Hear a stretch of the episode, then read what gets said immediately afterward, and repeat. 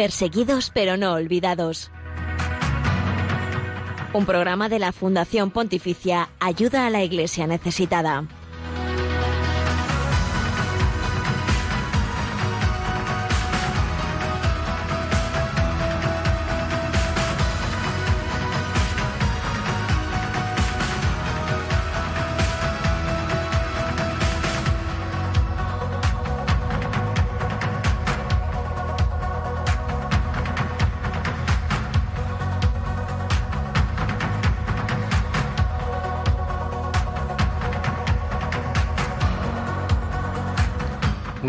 Y bienvenido a este espacio de Radio María. Les acompaña una vez más Miguel Ángel Sánchez en el programa que damos a conocer la realidad de nuestros hermanos cristianos pobres y perseguidos en el mundo por su fe. Sus vidas son dignas de conocer porque son el testimonio vivo de seguir a Jesucristo. Pese a las dificultades, las luchas, los sufrimientos, ellos también son testigos de esperanza, de alegría en esta dificultad. Gracias por acompañarlos a ellos un jueves más.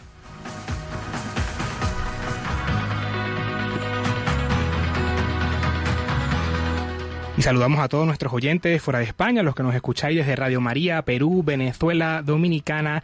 A todos un gran abrazo.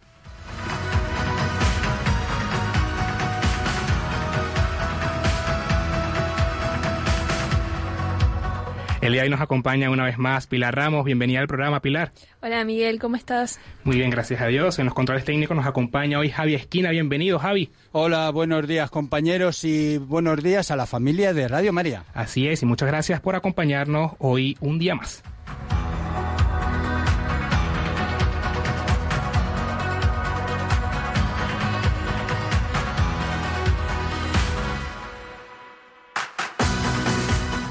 Y hoy 17 de junio recordamos a Santo Domingo Guillén, presbítero y también mártires que murieron decapitados, se habían negado firmemente a apostatar y ambos habían dedicado su vida al servicio de nuestro Señor Jesucristo en el tiempo del emperador Ming Mang. Fueron canonizados por el Papa Juan Pablo II el 19 de junio del año 1988 pedimos intercesión para que los misioneros y religiosos en el continente asiático puedan ser testimonio vivo del Evangelio.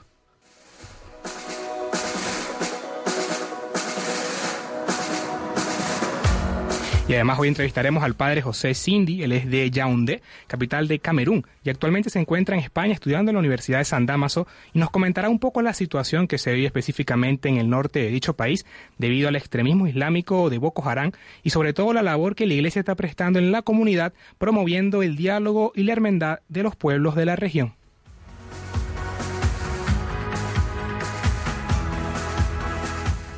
En la sección de testigos del siglo XXI recordamos al seminarista Gerard Angigue, de 19 años, que fue asesinado por un grupo de soldados el 4 de octubre de 2018 frente a la iglesia parroquial de Santa Teresa de Basemín, en el noreste de Camerún. También profundizaremos un poco más sobre Camerún, conociendo cómo está la persecución religiosa actualmente, qué incidentes han ocurrido en los últimos años y el futuro de la libertad religiosa en dicho país, con el decimoquinto informe de libertad religiosa en el mundo 2021, publicado el pasado mes de abril.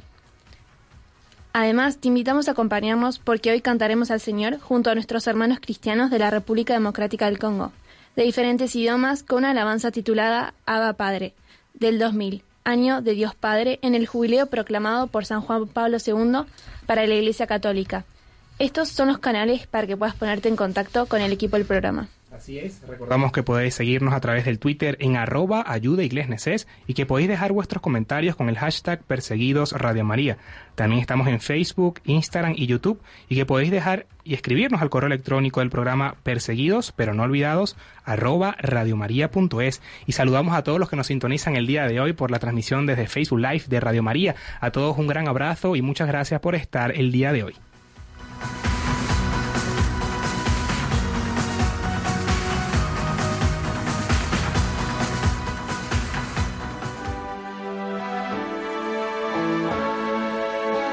El cristianismo es la religión más perseguida en el mundo. Conoce de cerca esta realidad en Perseguidos pero no olvidados, un programa de ayuda a la iglesia necesitada en Radio María.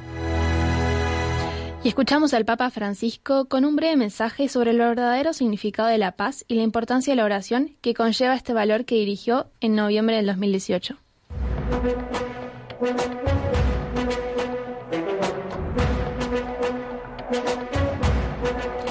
En palabras del Papa.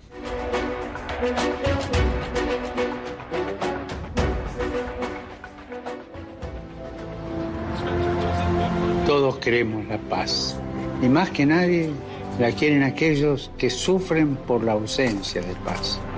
Podemos hablar con palabras espléndidas, pero si en nuestro corazón no hay paz, no la habrá en el mundo. Con cero violencia y 100% de ternura, construyamos la paz evangélica que no excluye a nadie. Recemos juntos para que el lenguaje del corazón y del diálogo prevalezca siempre sobre el lenguaje de las armas. Eran las palabras del Papa Francisco, ¿no? Que llamaba a rezar por la paz y que prevalezca por el lenguaje de las armas, ¿no, Pilar? Así es, la paz siempre nace de nuestro corazón y es la manera de vencer a la violencia. Efectivamente, y cuando son ya las 11 y 7 de la mañana, 10 y 7 en las Islas Canarias, llega el turno de la actualidad de los cristianos perseguidos y necesitados en el mundo.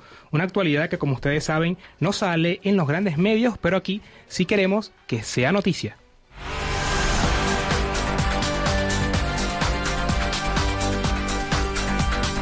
Queremos que sea noticia.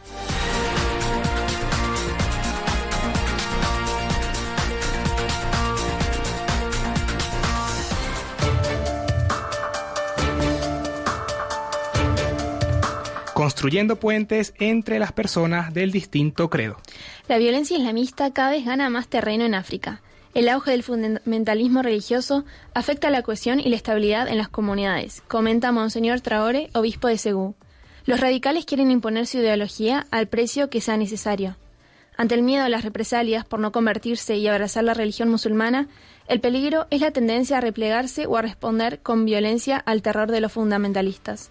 Por esto, la Iglesia Católica fomenta y apoya el diálogo interreligioso y la formación de agentes que profundicen en sus conocimientos y construyan puentes para lograr el entendimiento mutuo y la fraternidad entre las personas de distinto credo.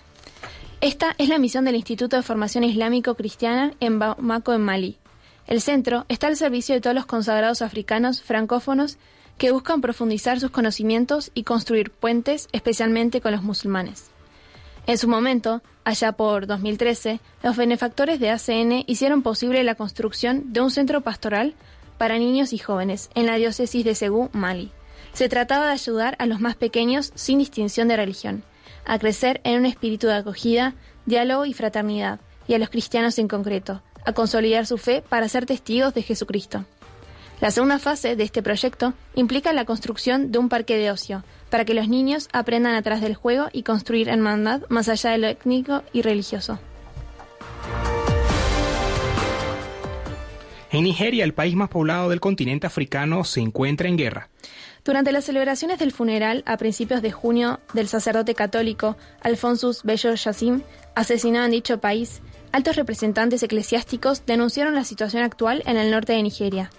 En su sermón, Monseñor Matthew, arzobispo de Kaduna, dijo: Nuestro país está en guerra debido a fanáticos religiosos, bandidos, secuestradores, terroristas, pastores armados y oportunistas que son criminales en el verdadero sentido de la palabra.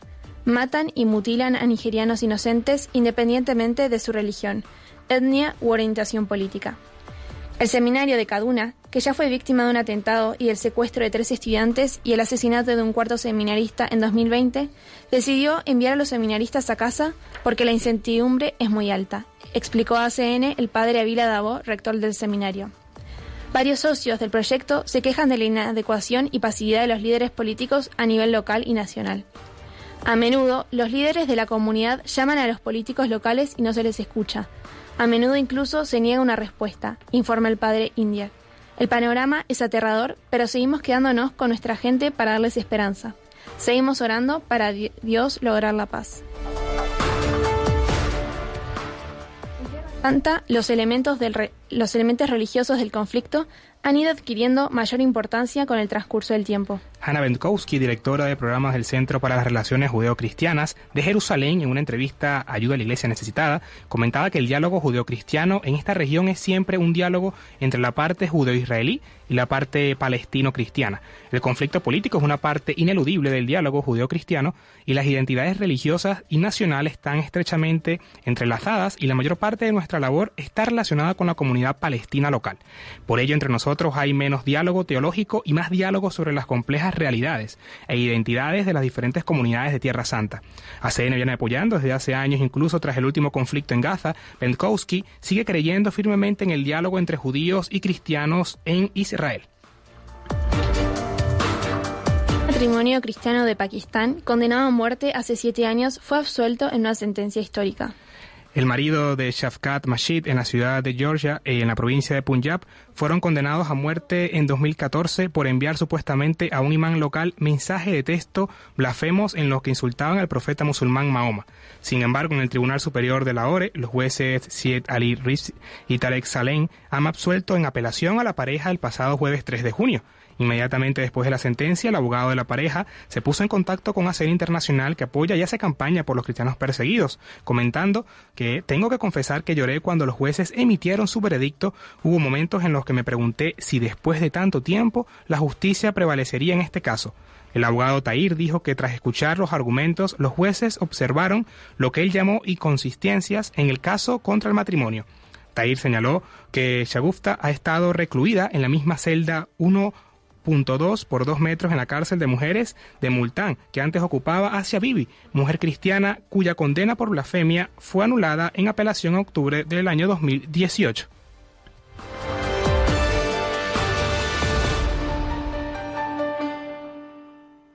Y hasta aquí la actualidad de la última semana sobre la iglesia pobre y perseguida en el mundo. Y para mayor información pueden consultar en la web de ayuda a la iglesia. Ya regresamos.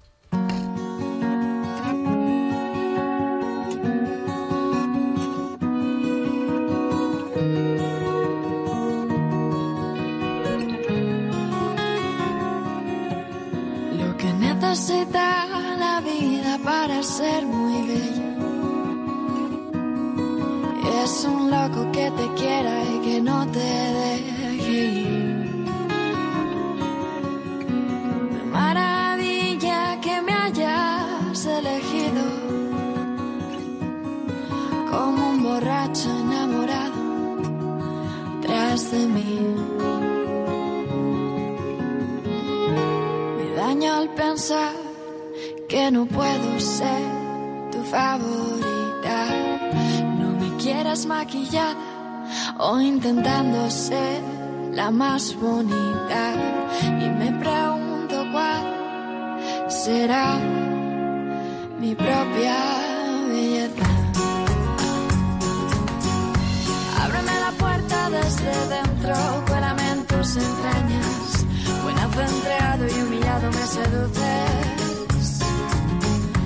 Ábreme la puerta desde dentro, cuélame en tus entrañas. Buen entregado y humillado me seduces. Y yo te canto a ti, mi pobre loco.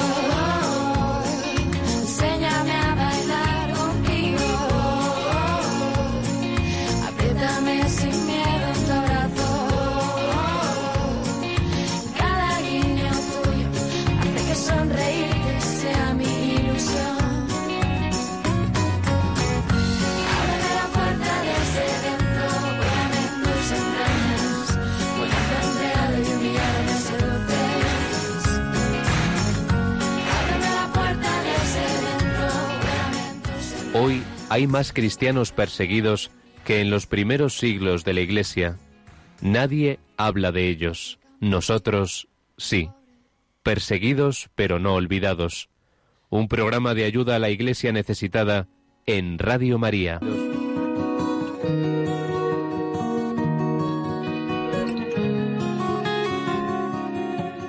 Lo que necesita la vida para ser muy bella es un loco que te quiera y que no te Y estamos de vuelta en Perseguidos pero no olvidados después de haber escuchado esta canción Mi pobre loco, que nos habla del amor que nos tiene Jesucristo a cada uno de nosotros a pesar de nuestras debilidades. Así es, Pilar, y como mencionamos al inicio del programa, el día de hoy ponemos el foco en Camerún. Y para profundizar un poco más sobre la realidad que atraviesa dicho país, tenemos ya en línea telefónica al padre José Cindy. Él es de Yaoundé, capital de Camerún, y se encuentra en España cursando doctorado en filosofía en la Universidad de San Damaso de Madrid. Muy buenos días, padre, y bienvenido al programa de Perseguidos pero no olvidados de Radio María. Hola, muy buenos días. Buenos días, padre. Bueno, eh, un gusto tenerlo acá presente en el programa. Queríamos que nos comentara un poco la situación que se vive actualmente en Camerún. Eh, bueno, sí.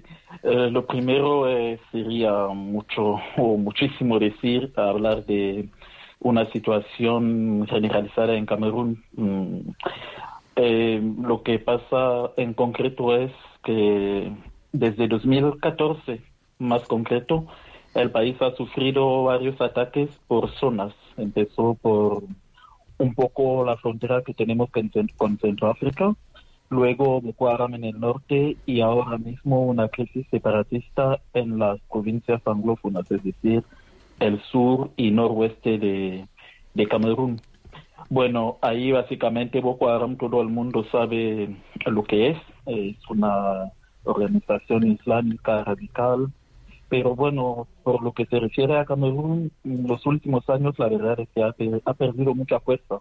Antes atacaba con mucha violencia, ganaba mucho terreno, asustaba a la gente, pero últimamente ha perdido muchísima fuerza.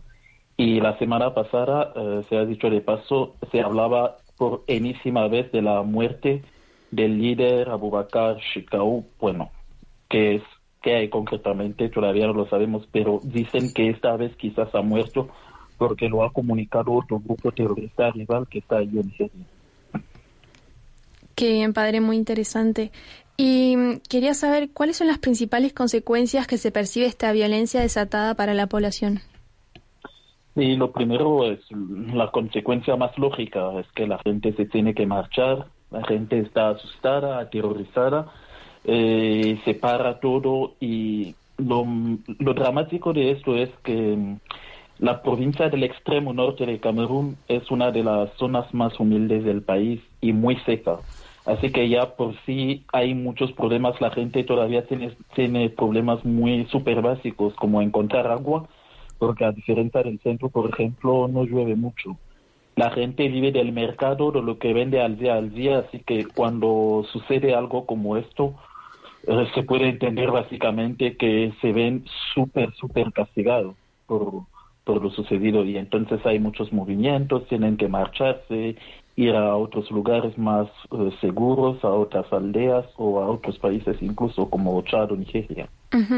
¿Y usted nota que en los últimos años ha aumentado la persecución de extremistas islámicos, entre ellos Boko Haram, contra los cristianos? Y en este sentido, ¿cómo hacen eh, estos cristianos para vivir su fe en esta situación tan adversa? Mm, Bueno, realmente yo no recuerdo haber escuchado jamás que Boko Haram tenía especialmente a los cristianos como objetivo, pero y además eh, es importante subrayarlo, es que esta zona es una zona muy musulmana. Luego también hay muchos cristianos, pero por cultura y tal, la, la zona de- del norte de Camerún, casi todo el norte de Camerún, hay muchos musulmanes ahí. Y entonces mm, hemos visto varias imágenes. La del cura que estaba ahí, que sufrió el último ataque, que decía, le ve a Boko Haram atacando ya así un poco a, a lo loco, sin objetivos muy claros. He podido ver también yo personalmente hace dos años un video allí, incluso de soldados, que organizaron con un capellán, eh, supongo, del ejército, una adoración en medio del desierto con sus armas, esperando a Boko Haram, pero organizaron una adoración allí en medio de la nada, es que era muy, muy impresionante. Eh, y es un poco esto, ¿no? La fe sigue viva, la gente sigue creyendo o a veces da la sensación que cuando más sufren es cuando más creen ahí. Y Padre José, una pregunta también. ¿Cuál es la labor de la Iglesia y el servicio pastoral que actualmente se da a las comunidades ante esta difícil situación? Sí, eh, lo que intenta hacer la Iglesia es lo, lo mismo que lo mismo que siempre cuando hay una situación de esta. Primero, no dimitir, no huir de las parroquias, estar allí con la gente eh, en el sufrimiento como en las alegrías. Luego, en concreto, es ayudar a la gente, proporcionarles al menos educación, comida, agua y, bueno, mm, llamar ah, a las almas de, buena voluntad, si lo puedo decir así.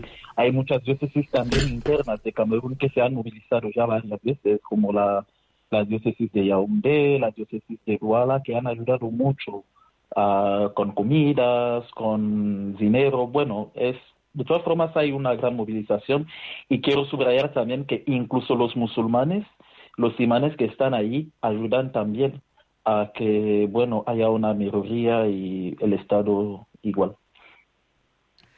Y actualmente el mensaje que dejó el cardenal Pietro Parolín a comienzos del presente año en su visita, ¿no? que realizó en Camerún. ¿Qué, ¿Qué, dejó esa visita del cardenal, sobre todo a, los, a los feligreses, a los laicos, a todos los misioneros, no? Bueno, esto, por suerte yo estaba ahí en Camerún de vacaciones en enero y he podido vivirlo más o menos en vivo. Y una de las cosas que recuerdo con mucha claridad es cuando vino a, la, a una parroquia que es Nuestra, Nuestra Señora eh, auxiliador. y entonces allí eh, pasó algo eh, realmente improvisto. Él iba a citar y hablar con el arzobispo y todo esto y se encontró con un montón de gente.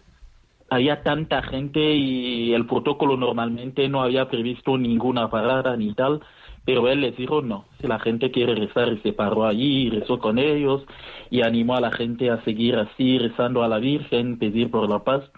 Bueno, poco después es cuando fue a estas provincias anglófonas que están con este ánimo de separatismo y que han cogido armas y bueno, ahí hay muchas, muchísima violencia desatada y el mensaje ahí fue el mismo que ya transmitía el cardenal Tumi, que quizás puede que haya reivindicaciones eh, justificadas, pero la solución nunca será la violencia.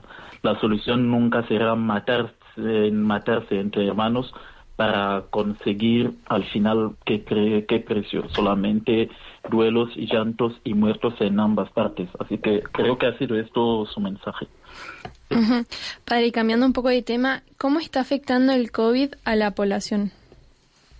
Bueno, eh, el, efecto, el efecto de la COVID sobre, la, sobre Camerún ha sido más económico que otra, que otra cosa. A nivel de salud, bueno, igual que en todo, toda África, casos sí que ha habido, pero con una mortalidad muy baja. Varias hipótesis se desarrollaron al respecto, pero bueno, de todas formas, oficialmente el tema es este, que ha habido muy, muy poca mortalidad eh, por la COVID en África. Todavía creo que ni siquiera se habla de 5.000 muertos en un continente tan, mm. tan enorme. Luego hay consecuencias económicas, porque a diferencia de, de, los países europeos, todavía no tenemos una solidaridad, no tenemos un banco africano, por ejemplo, que pueda apoyar a las economías locales cuando hay una crisis. Entonces, eh, eso ha afectado mucho porque mm, como 80 o 85% de la población vive del día a día, tiene que trabajar, tiene que salir para comer y a partir del momento que ya no hay esta posibilidad, pues todo se, se tuerce un poco. Pero por suerte hace ya como año y medio que ni confinamiento hay en Camerún, solo es cuidar las medidas barreras y, ya está. Así que poco a poco se recupera. Claro. Y, volviendo un poco al tema de la convivencia con otras religiones, ¿cómo es actualmente eh, esto de la convivencia de las personas con entre los cristianos, entre las diferentes etnias. Bueno, en esto creo que mm, eh, África realmente es un es un ejemplo. El caso preciso de Camerún, para no hablar mm, de demasiadas cosas, el primer presidente de Camerún, por ejemplo, era musulmán, Amadou Ahidjo pero nunca en Camerún se ha escuchado que hay favoritismo por los musulmanes o lo que sea. Igual hay, si hay una fiesta musulmana, pues es un día de, fiesta para todos. Si es una fiesta cristiana, igual estamos ahí metidos en, en los mismos barrios y bueno, muchos entre nosotros que hemos que nos hemos criado en Yaoundé, Douala y todo esto, buscamos siempre amistades, ¿no? Cuando se acercan las fiestas de los musulmanes, porque hacen un cordero que te mueres y entonces si te invitan, pues vas a comer genial. Así que es esa la convivencia de, de las distintas confesiones religiosas. No hay ningún problema que sepa yo. Y, Padre José, de esta realidad siguen surgiendo nuevas vocaciones a la vida consagrada, tanto femenina como masculina. Sí, sí, sí, sí, sí. Bueno, el caso de Camerún, voy, a poner el caso solamente de mi diócesis. Recuerdo, por ejemplo, mi, mi curso al principio, cuando entramos al seminario mayor, saliendo casi todos de seminario menor, mm, se habla de cuántos, 19 muchachos que hemos entrado. Y yo cuando entraba al seminario menor con mis 12 años éramos 54, eh, solamente una promoción. Y en total todo el seminario contaba con 254 por ahí y todavía sigue creciendo. Creo que ahora mismo es solamente el seminario menor tenemos como 300 y pico alumnos, en seminario mayor en torno a 150. Así que el tema de la vocación todavía, y además es que es un honor, muchas familias lo viven como un drama. Yo recuerdo varios compañeros de seminario menor cuando salieron y decían a los padres que no, yo no quiero seguir al seminario mayor. Eso se vive como una traición y tal. Y de hecho hay el caso de otro, pero un amigo de mi padre que luego se hizo una personalidad importante, que fue rector de la universidad, que es profesor de, que es catedrático y todo esto, pero su mamá hasta el, su último día le decía, todo esto mola, pero nunca me han llamado la madre del cura. Es una imagen lo dice ya todo, ¿no? Bueno, y, es la cifra que nos decía, ¿no? Actualmente 300 seminaristas, que a pesar de la situación siguen surgiendo esas vocaciones. Muy, muy importante. Y bueno, padre, también que ACN ha lanzado su campaña de ayuda Me Duele África. Eh, ¿Tiene algún mensaje ya para finalizar la entrevista que desea enviarle en estos momentos a todos los oyentes de Radio María que nos sintonizan? Sí, sí, sí. Y el mensaje sería básicamente el mismo que el de la última vez cuando eh, estuve aquí en Radio María. Es decir, lo, primero es, África ahora es un continente del futuro, África es un continente prometedor por su juventud, por su dinamismo y a nivel del cristianismo también por su fe sincera y su fe tan viva. Y si tenemos que rezar todos por algo, es ya como decía, los conflictos existen en todas partes quizás mm, nos han pintado a nosotros los africanos esta fama de que no hay luchas entre tribus, pero eso pasa en todos los sitios. Vivimos aquí, se escuchan también que hay afanes de separatismo en Cataluña y en varios otros sitios. Pero como ya lo he podido comentar, la diferencia es que cuando pasa en nuestra tierra hay quien vende armas. ¿Y por qué y cómo? No se sabe. ¿Cómo un país, un continente que no tiene ninguna fábrica de armas, consigue tener, no sé, tantas armas en circulación y se compran como, como chuches. Así que en un momento dado creo que tendremos que, despertar todo y, y, pedir mucho a la Virgen que, que no haya esta, esta facilidad y sobre todo que el demonio no, no consiga esta facilidad de encontrar a gente que se aprovechen de, de las discordias para sembrar la violencia. Así es, Padre, y sobre todo mantenernos en oración y, como decía, pidiendo siempre la intercesión de nuestra Madrecita, la Virgen María. Bueno, agradecemos poder, poder estar en el programa del día de hoy y comentarnos un poco esa realidad que se vive, bueno, y que viven nuestros hermanos cristianos, específicamente de Camerún, y lo más importante, ¿no? La labor de la Iglesia, el servicio pastoral que se sigue brindando ante la situación, ya que, bueno, siguen siendo perseguidos, discriminados en la fe. Eh, bueno, el servicio pastoral es lo, lo que ya les había dicho, hay mucha, lo que yo sé personalmente es que también llevo mucho tiempo sin desconectado y fuera de la diócesis, pero lo que yo sé personalmente es que, por ejemplo, a nivel de Cáritas, cada mes, hasta cuando venía aquí en España, había un servicio especial por las víctimas de Boko Haram del norte y creo ahora mismo de, de las provincias anglófonas. Luego la actualidad no la tengo muy bien dominada. Bueno, muchas gracias Padre José por estar en el programa el día de hoy. Dale, muchas gracias a vosotros. Y bueno, vamos a la siguiente corte musical y ya regresamos con más de Perseguidos pero no olvidados.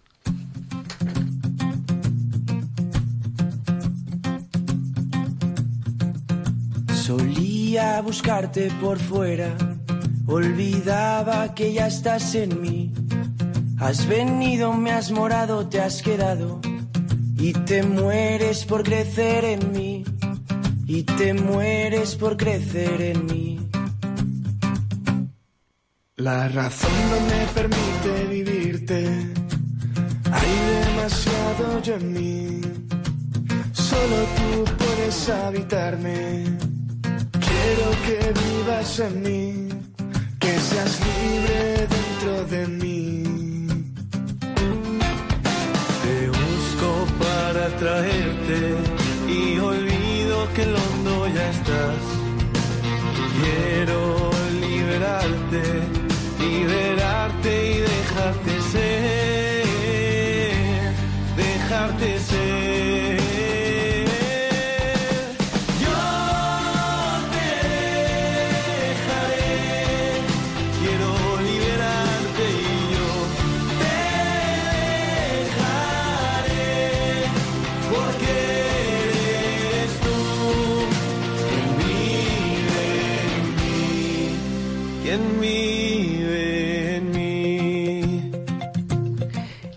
vuelta en Perseguidos pero no olvidados en Radio María, cuando son las 11 y 33 de la mañana, 10 y 33 en las Islas Canarias. Les recordamos también que pueden seguirnos a través de Twitter en arroba ayuda a la iglesia NES y dejar vuestros comentarios con el hashtag Perseguidos Radio María. Claro que sí, también estamos en Facebook como Ayuda a la Iglesia Necesitada, en Instagram y por supuesto también en nuestra cuenta de INORG de YouTube, donde vais a encontrar todos los vídeos que ponen rostro a todos los que os contamos aquí en Radio María. También pueden comunicarse al teléfono al directo al 910059419 y compartir con nosotros algún mensaje del tema que estamos tratando hoy o escribirnos también al correo del programa en perseguidos pero no olvidados radiomaria.es. Aprovechamos también de saludar a todos los que nos sintonizan por el Facebook Live en estos momentos, desde Radio María de España y fuera también. Muchas gracias a todos por su compañía y por estar ahí día tras día y con sus oraciones.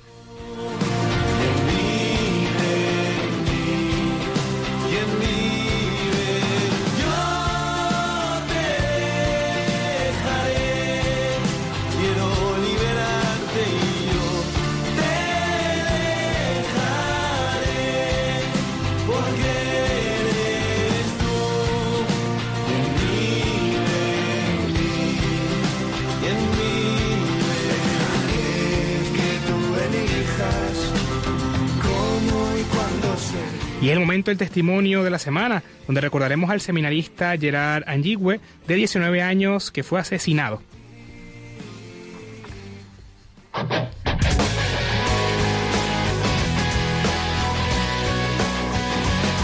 Testigos del siglo XXI.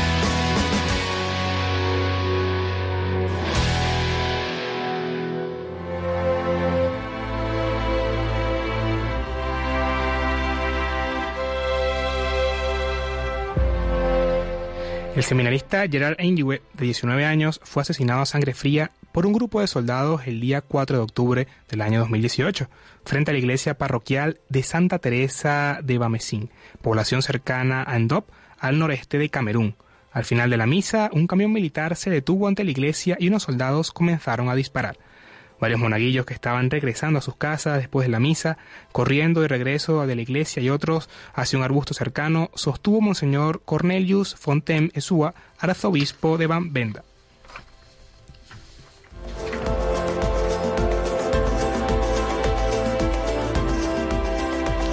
Los lectores que estaban con Gerard cerca de la sacristía, al ver a los militares llegando corriendo hacia la... cerraron la puerta. El seminarista aún estaba fuera y se postró en el suelo mientras rezaba el rosario. Los militares trataron de abrir la iglesia, pero no lo consiguieron. Se acercaron a Gerard, quien estaba postrado en el suelo, y le pidieron que se levantara, cosa que hizo sin dudar e indicó. En su comunicado, el prelado lanzó un llamado a todos los cristianos en este tiempo de dolor para que oren por el arma de Gerard y también por Stephen Akiata y Confor Akiata, sus padres, y por toda la familia, ya que el seminarista era hijo único. El dramático episodio forma parte de las tensiones que se produjeron en las elecciones presidenciales, celebradas en octubre de ese mismo año. Ayuda a la Iglesia Necesitada apoyó la formación de 482 seminaristas en ocho diócesis de Camerún en 2019. Oremos a nuestra Virgen María por tantos cristianos que se abandonan en ella en el momento de su muerte. Llévales directo al cielo, Santa Madre de Dios.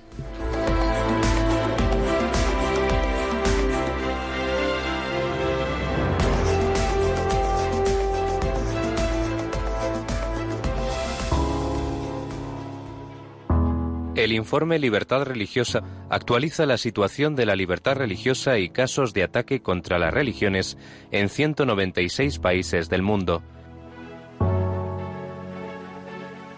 No seamos indiferentes ante una realidad que afecta a millones de personas en los cinco continentes, especialmente a los cristianos en China, Irak o Nigeria. Conoce cuál es la situación de este derecho a través del informe Libertad Religiosa que edita Ayuda a la Iglesia Necesitada.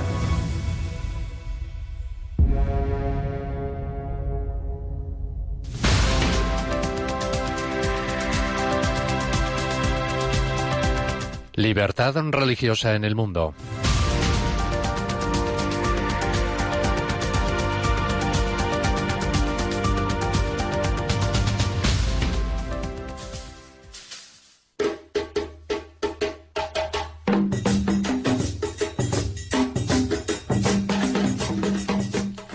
Oficialmente República de Camerún. Es una república unitaria en el África Central. El actual presidente es Paul Villa, que ejerce desde el año 1982. La constitución promulgada en el año 1972 y enmendada por última vez en 2008 reconoce en su preámbulo que la persona humana posee derechos sagrados e inalineables, desde sin distinción de raza, religión, sexo o credo. El texto continúa afirmando que ninguna persona será discriminada por su origen, religión opinión filosófica o política, con sujeción al respeto a la política pública. La ley exige que los grupos religiosos reciban la aprobación gubernamental para operar, a la vez que permite que el presidente disuelva cualquier grupo religioso. A pesar de ello, cientos de grupos funcionan libremente por todo el país sin autorización gubernamental. El gobierno no ha, no ha registrado ningún grupo nuevo desde el año 2010.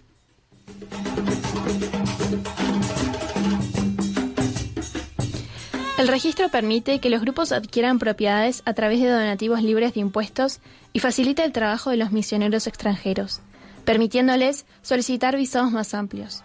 Las siguientes fiestas religiosas se consideran festivos nacionales: Navidad, Viernes Santo, Semana Santa, la Ascensión y la Asunción, Aid al-Fit, Aid al-Aba y el nacimiento del profeta Mahoma. Aunque relativamente estable, Camerún cuenta con varios factores de división que a veces se superponen el lingüístico, el regional y el religioso. Junto a los 250 idiomas autóctonos, el inglés y el francés son los dos idiomas oficiales de Camerún. Los angloparlantes, el 20% de la población, están concentrados en las regiones más rurales y pobres del norte y del sudoeste, a lo largo de la frontera con Nigeria. Desde la independencia se han sentido discriminados por los francoparlantes y por el resto del país. Esto dio lugar en 2016 a disturbios y huelgas reprimidas por el gobierno.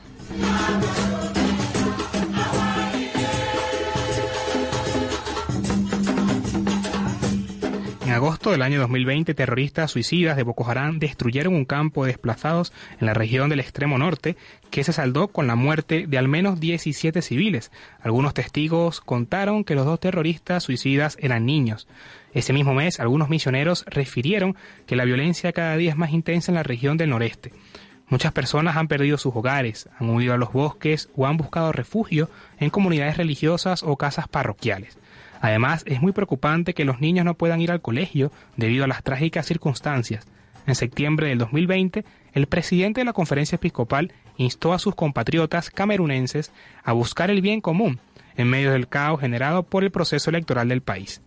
Al iniciarse la pandemia del COVID-19 en marzo del 2020, el gobierno pidió a la población que evitase acudir a los lugares de culto para reducir el contagio entre personas. La medida se encontró inicialmente con la objeción de algunos musulmanes que acudieron a rezar a las mezquitas y organizaron sentadas. En agosto de 2020, el gobierno cerró la iglesia de los ministerios del Tabernáculo de la Libertad por predicar que el virus era un engaño. Se dice que otras seis iglesias predicaban esta misma idea.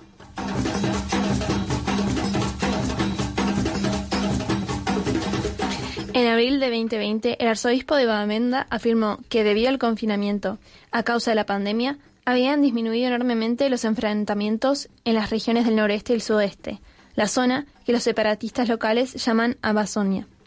Camerún está destrozada por la violencia armada en torno a dos aspectos principales, el idioma y la religión. En las regiones anglófonas la situación se ha deteriorado en los últimos años. Las disputas, las elecciones presidenciales de octubre de 2018, en las que muchos votantes de las regiones del noreste y sudeste no pudieron emitir su voto, han exacerbado las tensiones. La violencia en estas regiones ha acabado con la vida de unas 3.000 personas, tanto civiles como miembros del ejército, y ha desplazado a casi 700.000 desde 2010. La inseguridad ha tenido como resultado la muerte violenta de varios ministros y sacerdotes. La Iglesia Católica ha representado un papel muy activo en la promoción del diálogo y la reconciliación entre los separatistas y el gobierno. Pero, a pesar de ello, ambas partes acusan a la Iglesia de tomar partido.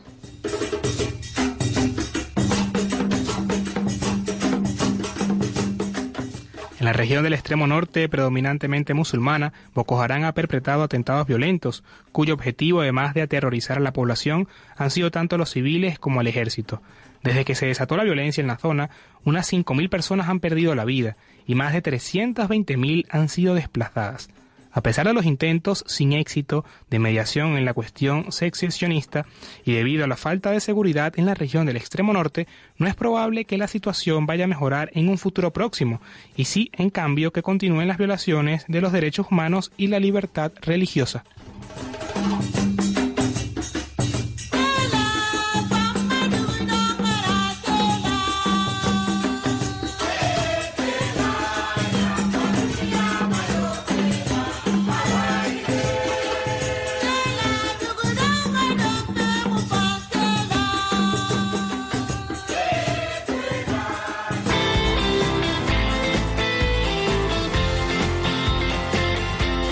Cantad al Señor todos los pueblos.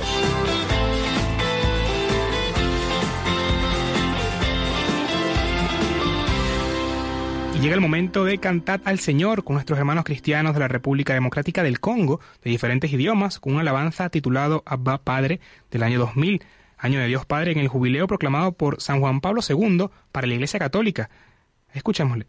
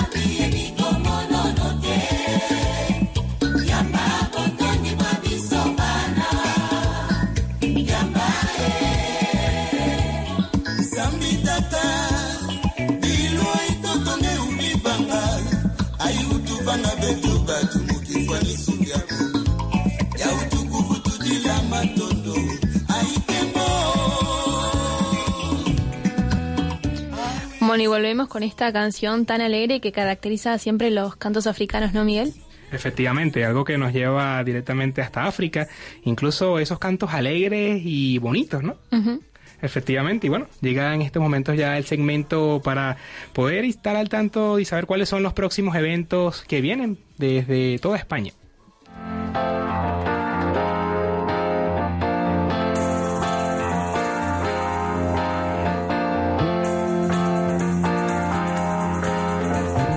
Cerca de ti.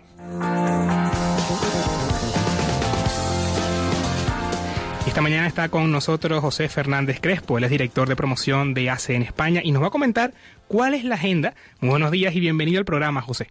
Hola de nuevo, Miguel Ángel, espero que estés bien. Hoy os hablo desde Bilbao, donde ayer por la tarde llevamos a cabo una nueva presentación del informe de libertad religiosa junto al obispo electo, Monseñor Joseba Segura. Esta tarde para aquellos que nos escuchan desde Logroño, tendremos un nuevo acto con la presencia del vicario de pastoral, el padre Víctor Manuel Jiménez, y con el testimonio del padre Juan Pablo López Mendía, que nos contará sus años de misión. Les esperamos a todos aquellos que nos escuchan desde Logroño a las 8 de la tarde en la parroquia del Buen Pastor. El lunes visitaremos la bellísima Ávila. Monseñor José María Gil Tamaño presentará junto con Raquel Martín, nuestra responsable de comunicación, el informe en los cines Tomás Luis de Victoria a partir de las 7 de la tarde. Contarles también que ya finaliza el recorrido de misas y vigilias con la presencia del Cali de Caracos desde Ayuda a la Iglesia Necesitada en Cataluña. En Barcelona tendremos esta tarde, este jueves, una adoración al Santísimo y Eucaristía con el cáliz profanado en la parroquia de María Michansera a partir de las 6 de la tarde. El sábado 19 de junio tendremos a las siete y media de la tarde Eucaristía con el cáliz en la parroquia de San Llorén y el domingo Eucaristías a lo largo del día en el santuario de Nuestra Señora del Sagrado Corazón. Y en Albacete continuamos el recorrido con el icono de la Anunciación de Homs, de Siria. A partir de esta tarde y hasta el sábado, el cáliz estará presente en las Eucaristías de las 8 de la tarde en la parroquia del Espíritu Santo de la ciudad. Y el domingo, 20 de junio, en la parroquia Sagrada Familia. Es un verdadero espectáculo ver el grupo tan nutrido de voluntarios de la Fundación en Albacete. Como saben, todo esto es posible gracias a la inestimable colaboración de nuestros grupos de voluntariado de promoción en los diferentes lugares en los que estamos presentes de toda la geografía española. Esto me lleva a indicar a los párrocos, a los rectores de seminarios, religiosos y religiosas, feligreses, que estamos a su servicio para llevar testimonios, objetos profanados y campañas en las que estamos embarcados, como la de Me Duele África, a sus iglesias, seminarios, conventos, movimientos, asociaciones, grupos. La verdad es que juntos somos más y generamos una comunión con nuestros hermanos cristianos que sufren. Como siempre les recuerdo que para estar actualizados con las acciones que impulsamos por toda España, pueden visitar la web de Ayuda a Iglesia Necesitada en el apartado llamado Agenda y Eventos. Pues con esta gran vida me despido una semana más de ti, Miguel, Miguel Ángel, y de las personas que nos escuchan, que estoy seguro que disfrutan mucho desde sus casas. Muchas gracias, José, por la información tan detallada y también bueno, le recordamos a todos los oyentes que toda esta información, como comentaba José Crespo, la pueden consultar en nuestra web en ayuda a la iglesia necesitada.org en el apartado de agenda y eventos Pilar. También aprovechamos para saludar y leer algunos comentarios que tenemos por el Facebook Live de todos los que nos han, bueno, seguido y dado quizás su, su presencia. Así es, bueno, acá tenemos un comentario de Cecilia que nos saluda, a Catelo desde Italia, a Jorge Barrios y a todos los oyentes que nos están comentando y nos siguen por el Facebook Live. Un saludo a todos ellos. Efectivamente, agradecemos también porque además que siguen en sintonía, bueno, nos tienen en vuestras oraciones y siguen cada día haciendo, eh, poniendo ese granito de arena, que es lo más importante que nosotros como la tarea que tenemos que hacer como cristianos y como católicos, ¿no, Pilar?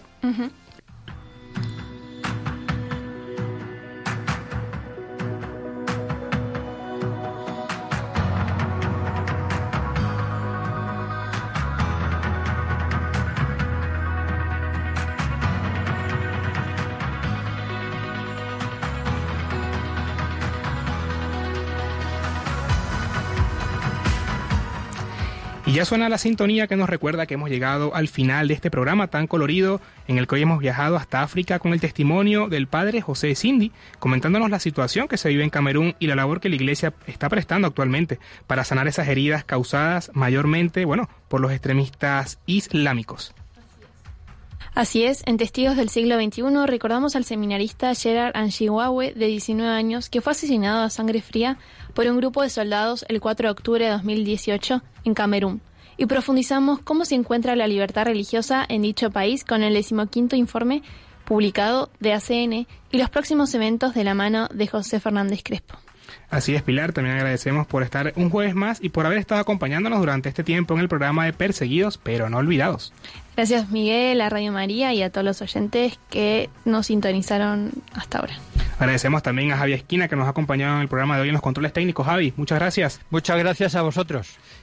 Y también recordarles que pueden volver a escuchar este programa en el podcast de Radio María o en la web de Ayuda a la Iglesia Necesitada. Continúa la programación de Radio María con el resto del Ángelus y nosotros nos volvemos a escuchar el próximo jueves 24 de junio, si Dios quiere, a la misma hora, 11 de la mañana, aquí.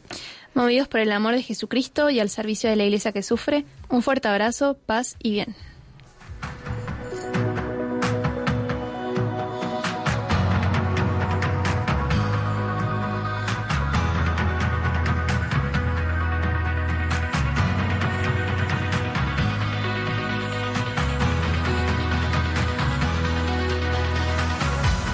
Han escuchado Perseguidos pero no olvidados. Un programa de la Fundación Pontificia Ayuda a la Iglesia Necesitada.